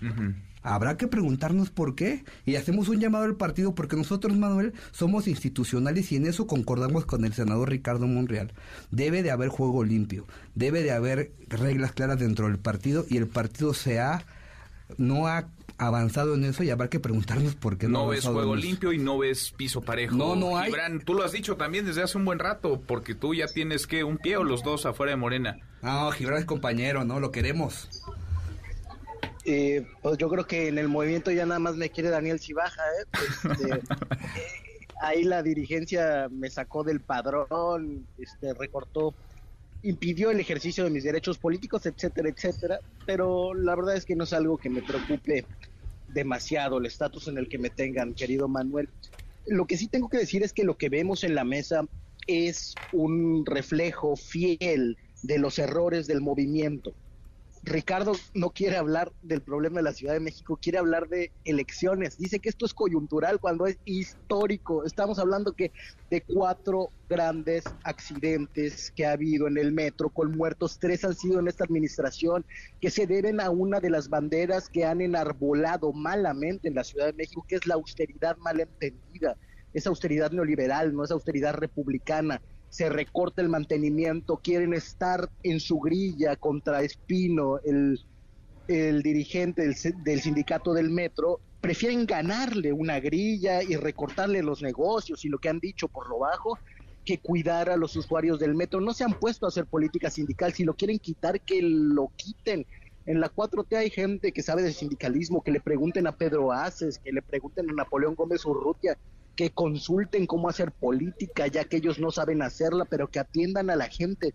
No podemos hablar de otra cosa si no hablamos, si no partimos desde el dolor de la gente. Hablar de elecciones, pensar solo en elecciones, obsesionarse con las elecciones, es lo que ha marcado el destino del movimiento durante estos años, que ha dejado a la gente de lado, que ha dejado los resultados de lado y que piensa en todo en clave de grilla electoral. Ahora Ricardo hacía alusión, por ejemplo, al asunto de Ovidio y de cómo la oposición había dicho que el gobierno tenía un pacto con el cartel de Sinaloa. Creo que se frivoliza mucho, sí del lado de la oposición, claro que sí, pero también del lado de Morena, quienes no quieren ver lo que reportó Río 12 de los operadores de Sinaloa levantando a los operadores electorales del PRI, que él no quiera ver que ahí hay un problema y que hay arreglos políticos que están detrás de eso, pues no solamente se engaña a sí mismo, sino que quiere engañar a la población. Oye, Gibran, pero ¿le concedes, ¿le concedes al gobierno del presidente López Obrador que es, es un éxito, es una palomita la captura de Ovidio o no, no alcanza para eso? No, sin duda alguna que, que es un éxito, que es un triunfo, que se tiene que reconocer. Eh, creo que también es una rectificación, Mm. porque López Obrador había hablado de que se iba a abandonar la estrategia del llamado Kingpin, donde capturaban cabezas, porque eso era generador de violencia. Entonces también es un cambio de opinión Mm, del presidente López Obrador que hay que examinar en esos términos. Bueno. Porque no solamente ha sido la captura de Ovidio, sino la de varias cabecillas de esa organización en los últimos meses. Hay un cambio de opinión, sin duda alguna, del Hay un, presidente hay un López cambio de opinión, dices. A ver, Adrián, ahora te escuchamos. Nada más déjame, porque le dice Gibran a Ricardo que está ¿qué? obsesionado con, con las elecciones y con el 2024 y con el proceso electoral. ¿Sí, Ricardo? Yo creo que no son tiempos electorales, no ha empezado en este momento ninguna, dentro de la legislación, ninguna etapa electoral, ni preelectoral. Yo recuerdo que no hace mucho tiempo el canciller Marcelo Ebrard, a quien respeto y admiro, propuso una serie de debates, pero sin duda coincido plenamente con lo que dijo Adán Augusto López Hernández, el secretario de Gobernación, de qué van a debatir la jefa de gobierno, eh, el canciller y el secretario de gobernación en funciones cuando ni siquiera son los tiempos electorales. Y en este momento no nos encontramos en tiempos electorales. Nadie. No no. En este momento Yo pensé que sí, fíjate. no, no, Desde no. hace como año y medio. yo creo que hoy son tiempos de lealtades en este momento son tiempos de reconquista de conciencias del electorado de la Ciudad de México, de otras entidades federativas, de identidades políticas. En este momento se encuentra nuestro movimiento, porque yo también soy parte del movimiento más allá de una eh, eh, de, una eh, relación consanguínea con, con cualquiera de los que hayan creado el, el movimiento, porque esto tiene muchísimas décadas, no es de unos años para acá, pero este movimiento también están identificados muchísimos ciudadanos que hoy podrían tener alguna aversión en contra de algunos de los que pudieran ser aspirantes a gobernar este país. Y la silla la está dejando muy grande el presidente de la República. Entonces todavía no es tiempo electoral. Todavía no es tiempo electoral. Todavía no es tiempo de sin debates. Embargo, Ajá. sin embargo, sí es tiempo de debates, es tiempo de análisis, tiempo de, de- de crítica también para construir y sin duda es un tiempo de lealtades y tiempo de deslealtades. Aquí se va a ver todo. Adrián. Sí, eh, co- coincido con que hay que elevar el, el tono del, del debate. Creo que, que el desafío para de de estos dos próximos años del, del movimiento es eh, dar causa a una situación inédita, una sucesión eh, de un líder extraordinario que, que- que ha aglutinado a un montón de gente y ha, logrado este movimiento, organizar la sucesión, mostrar una pluralidad interna, pero hacerlo eh, conservando la unidad. Porque el 2024 no solo Morena tiene que ganar la elección, sino, sino que tiene que hacerlo con un margen suficiente para dotarle de sustentabilidad política al proyecto de transformación. El enemigo no está dentro del, del movimiento, está afuera. Estamos viendo una... Aunque parece que sí, ¿no? Porque Parece parece, que, que la sí. batalla es adentro, está más dura adentro que afuera. Exactamente. Pecho, y- tierra, fuego, amigo. Exactamente, y eso es eh, preocupante, digamos. Estamos acá hablando de la agenda política para el futuro de cuatro eh, aspirantes hoy y, y- y lo primero que, que sale de la boca de Gibran es la pedida de, de una, renu- una renuncia. La verdad que es eh, no podemos eh, dar esa cara de frente eh, a la gente. No ¿Tú crees todavía, Adrián, que caben todos en el mismo partido? Yo creo que sí. O sea, mí- que cabe Marcelo, Adán Augusto, Ricardo Monreal y Claudia Sheinbaum en el mismo partido Todos político? son necesarios. A mí me gustaría, es cierto que eh, Gibran a veces parece que, se va, igual el senador Monreal un día dice que tiene que pensar, otro día que se queda y adelante y el siguiente que se vuelve a ir, pero a mí yo todavía me imagino un movimiento con, con Monreal presente, creo que es una figura importante, ha hecho una buena labor en el Senado y la verdad es que no nos, eh, no nos sobran eh, cuadros, creo que todos debemos de unirnos porque lo que no estamos acá para discutir eh, cargos. Eh, estamos acá para cumplir con un mandato muy claro recibido del pueblo, que es un mandato de transformación, de cambio de régimen. Creo que si uno pudiera explicar a un extranjero brevemente qué es la 4T, cuál es el proyecto de transformación de la cuarta transformación, es un reordenamiento del Estado, es una gran reforma del Estado la que estamos viviendo, con todo lo que eso implica, con todos los contratiempos, los obstáculos que, eso implica, y en ese sentido creo que la mejor eh, opción para darle una continuidad a esta agenda de transformación del Estado se llama Claudia Sheinbaum. Y, la, eh, ¿Y por qué creo eso? Porque la agenda de gobierno de la política de la Ciudad de México ha sido muy efectiva en dar en traducir esos principios doctrinales que orientan al, movimiento eh, en política pública concreta. Eh, creo que lo de, digamos, insisto con que no hay que caer en especulaciones, hay que, hay que, hay que esperar la investigación. Gibran ha señalado al, al sindicato. Yo pediría también en ese sentido prudencia, porque no acusar a un sindicato de eh, sabotaje poniendo en riesgo a la, a la población es, algo muy grave. Tú bueno, pero tú en, en, esta mesa tú lo, has puesto eh, lo, has puesto sobre la mesa. Yo nada más pido cautelo, cautela y responsabilidad. Bueno, tú lo estás diciendo al aire. Entonces es problema tuyo. Yo no me voy a hacer cargo de eso y creo que sí hay eh, que tener eh, prudencia. La política de movilidad de la, jefa de gobierno ha sido totalmente exitosa. Eh, estamos viendo que hay una inversión histórica de 37.300 millones para la rehabilitación total de la línea 1. Eso no se había hecho en muchos gobiernos y cuando dicen que se baja el presupuesto, ahí hay algo contradictorio. O estamos en presencia de una inversión histórica, de un proyecto de rehabilitación que nunca se hizo, o bajo el, el presupuesto. no puede haber de la. Para no ser tiempos electorales, pues como que la efervescencia está a tope, ¿no? A todo lo que da. A ver, Daniel, decían, ¿es tiempo de campaña, de debatir o no? Porque Marcelo Ebrard, junto con Ricardo Manuel, le han dicho, debatamos, vamos a proponer cosas. ¿Qué, sigue para la 4T? Él ha dicho, el presidente, que quiere la continuidad con cambio. Y hablando de sucesores y este tema, el presidente Andrés Manuel en su vida política solamente ha tenido un sucesor. Y eso se llama Marcelo Ebrard en la ciudad. Y hoy en día, justo las políticas que presume Adrián de la jefa de gobierno, pues las inició el canciller Marcelo Ebrard.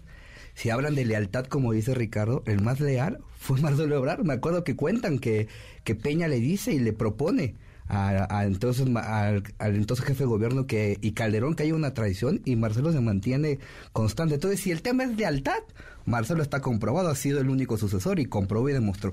Si el tema son políticas públicas, hoy las políticas públicas que justo impulsa la jefa de gobierno son, son encabezadas por Marcelo. Recordemos que en aquel momento, eh, Manuel, Marcelo fue secretario de Desarrollo Social ¿eh? y luego secretario de, primero secretario de Seguridad y luego secretario, secretario de Desarrollo Social. Hoy la gran política de los adultos mayores, la gran política de las becas y de toda la mayoría el puntos nodales las implementó Marcelo Ebrard. Y hablaba Adrián de un cambio de régimen. Miren, eh, si nos vamos a los históricos, dicen que dos variantes que explican el régimen es la forma de obtener el poder y la forma de ejercer el mismo. Y ahí yo miría lo que siempre he dicho Andrés Manuel que comulgo, que dicen que la madre de toda la vida es la historia, lo dice Séneca. Y yo digo, un cambio de régimen, Manuel, Adrián, un cambio de régimen cuando están haciendo lo mismo que tanto criticamos, la peñatización del movimiento. Hoy en día, ¿por qué no podemos salir a criticar a Alejandra el Moral en el Estado de México? Yo soy diputado, puso más de 300 espectaculares. Porque hace cuatro meses la jefa de gobierno hizo lo mismo con mundo ejecutivo en todo, en todo el país. Y hace unos días la jefa de gobierno paga una cantidad brutal que los diputados dicen ahí, confesan un delito electoral, dicen que no, que porque no dice el 134 constitucional, no han leído las tesis de la, de la, de la sala superior. Entonces, ¿queremos un cambio de régimen? Claro que quiero, por eso queremos que haya reglas claras y juego limpio, un cambio de régimen y hacer lo mismo que hizo Moreno Valle Y Peña Nieto, el presidente, cuando me imagino que muchos éramos militantes, nos mandó a llamar al Zócalo y nos dijo que presentáramos las pruebas de los espectaculares de Peña Nieto y nos pidió tomar fotos. Ahí está el video. Y ahora con qué cara dicen que quieren un cambio de régimen. Si son lo mismo bueno, o peor. y miren que no es 2024 Entonces, todavía, claro, ¿eh? Claro que, hay que discutir no es eso porque si no, 2024. Manuel, nos vamos a quedar en esto, en quién es el más leal, quién es... Admiro eso del senador Ricardo Monreal. Él ya presentó un proyecto y un programa. Claro que sí, el presidente Andrés Manuel Manuel nos enseñó algo. Él presentó, inclusive mediante libros, sus proyectos de nación. Ahí los podemos leer y los presentaba y los divulgaba y escuchaba a la gente. Nosotros, Manuel, te, lo- te lo digo, vamos a hacer lo mismo, respetando la ley electoral. Vamos a ir a escuchar a la gente, vamos a ir a que la gente nos cuente cuáles son sus problemas. Los- la solución de los problemas viene de abajo hacia arriba, no de arriba hacia abajo. Por ejemplo, ¿qué queremos impulsar, Manuel? Queremos impulsar un apoyo universal para las madres solteras del país. Queremos impulsar, por ejemplo, que hay una, un apoyo especial para las mujeres víctimas de violencia. Dicen que hay tiempo de mujeres. ¿Quién fue que impulsó la gran agenda progresista de este país? No fue Andrés Manuel, eh, con todo el respeto que yo le tengo, y a pesar que soy católico, fue Marcelo, quien impulsó el estás, matrimonio fíjate, igualitario. Incluso en el, Claro. en el terreno de las propuestas. Oigan, nos va a ganar el tiempo. Esta es una mesa, digamos, de saque, de arranque. Y qué bueno que se calienta, porque así el próximo lunes llegaremos todos más, más animados. Y miren que es joven el año todavía. Un, un minuto de cierre, si les parece a cada uno. Gibran, a ver, queda claro ahora, fuera máscaras. Gibran, tú estás desde hace un buen rato apoyando al doctor Ricardo Monreal. Daniel Cibaja simpatiza con el proyecto del canciller Marcelo Ebrard. Adrián Velázquez con el de la doctora Claudia Sheinbaum. Y Ricardo Peralta, no es ningún secreto, lo dijiste ahora con todas sus letras, con el del secretario de Gobernación Adán Augusto López. A ver, Gibran, un, un minuto para cerrar, a ver si, a ver si lo logramos. Con Monreal me une la discrepancia en que se designe desde el poder a un sucesor cuando luchamos por lo contrario. Y esto es peor cuando la designada por el presidente de la República, la impulsada, la promovida, la defendida hasta el día de hoy, ha hecho un mal gobierno, ha perdido la Ciudad de México con la oposición y no se hace responsable de los resultados de su política de la austeridad mal entendida. Es lastimero el nivel de argumentación de los voceros de la jefa. Para decir que hay cambio de régimen o reforma del Estado hay que no saber nada de reforma del Estado y de cambio de régimen o bien no conocer la cuarta transformación. Y para decir que no ha habido recortes al presupuesto del metro hay que querer verle la cara de estúpidos a los capitalinos como si fueran analfabetas, como si no supieran leer cuentas públicas, como si no pudieran ir a las fuentes oficiales que pueden acceder ahí desde el hilo de Twitter de Juan Ortiz, está claro, se disminuyó mucho el presupuesto del metro, pero hasta 40% en mantenimiento. Mm, Eso es ominoso. Que le pregunten a la gente de Iztapalapa si prefiere que le inauguren más líneas de cablebús o ir seguros en el metro que ha sido necesario toda la vida para insertarse, para tener derecho a la ciudad. Bueno, Gibran, ahí queda. 1-10, fíjate. Casi, casi lo logramos. A ver, Ricardo, Ricardo Peralta. Bueno, lo que yo les puedo decir es que el secretario de Gobernación, Adán Augusto López Hernández, ha sido muy respetuoso de los tiempos, pero principalmente de los tiempos políticos. Y eso en política es muy valorado. En este momento nos encontramos en el tiempo del presidente Andrés Manuel López Obrador. Y el secretario de Gobernación institucionalmente ha cumplido no solamente con su labor como abogado, como notario con licencia, como un hombre preparado en el extranjero, un hombre respetuoso no solamente de los tiempos, sino de los demás poderes. Como todos saben, viajó a todos los congresos del país para seguir la agenda nacional y lo sigue haciendo a pie juntillas. Él no está en campaña.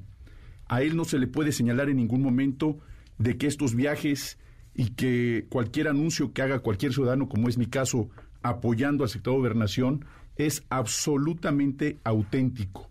Yo creo que esta parte de reconocer y saber de los tiempos políticos, no solamente en el círculo rojo, los que sabemos y nos gusta la política, es muy valorado, sino también principalmente por la ciudadanía.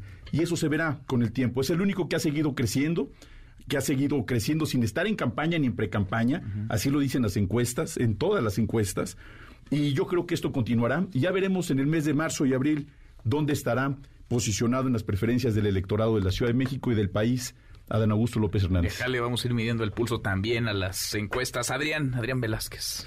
Bueno, primero que nada, yo celebro, insisto con esto, esta, esta mesa. Creo que es una oportunidad para que la gente vea las, las diferentes alternativas que hay dentro del, del movimiento. Yo lamento la, la, agresividad de, de, de Gibran. Serán cosas que, tiene que resolver personalmente. Esa agresividad también lo veo en, en, Monreal y creo que las bases, la, militancia ha mostrado su, su, expresión. Yo nuevamente vuelvo a llamar a, a, encauzar el, el debate porque lo que tenemos que, pensar es, es, el futuro. Y un, y un futuro donde entren todos y donde se trabaje en, en, beneficio de la gente. Eh, sobre la reforma del Estado, no solo es el acceso al poder lo que define, te, discutiría esa bibliografía, sino que también eh, son nuevos derechos sociales. Por ejemplo, eh, el apoyo a, adultos mayores es un derecho constitucional. Esto significa mayores obligaciones sociales del Estado. En la Ciudad de México, además, se aprobó una reforma para hacer constitucional la beca en apoyo a estudiantes de la educación pública y esa es la agenda que tenemos que, discutir. Cómo financiar ese nuevo estado de, bienestar, cómo recuperar capacidades eh, estatales y cómo seguir con ese mandato que, el pueblo nos ha dado. Eh, para eh, eh, la, transformación.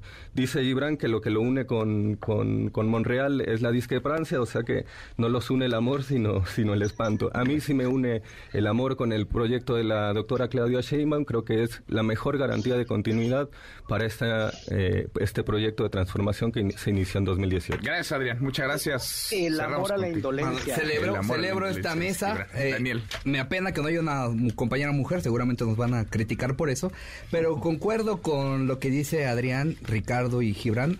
Es un buen momento para que veamos cómo pensamos, qué proyectamos y qué queremos, hacia dónde va.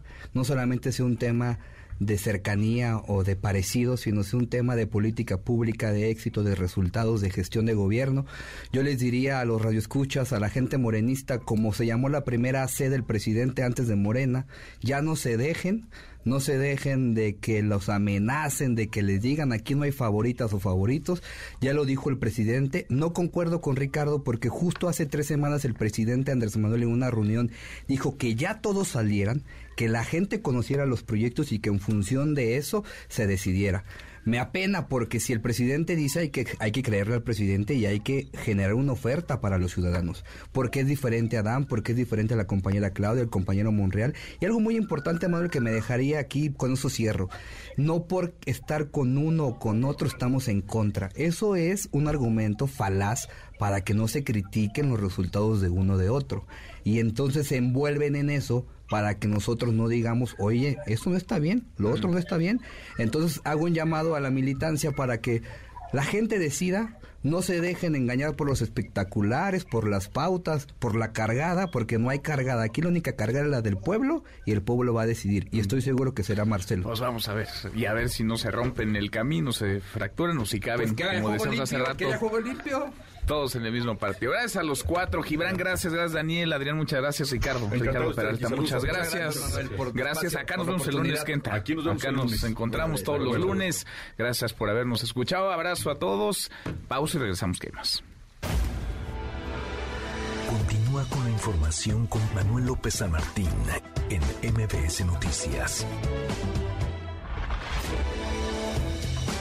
Ya estamos de regreso.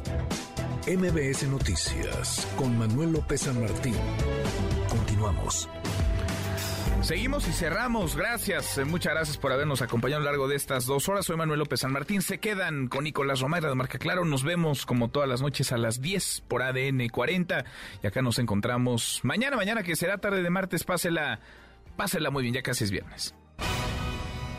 MBS Radio presentó Manuel López San Martín en MBS Noticias.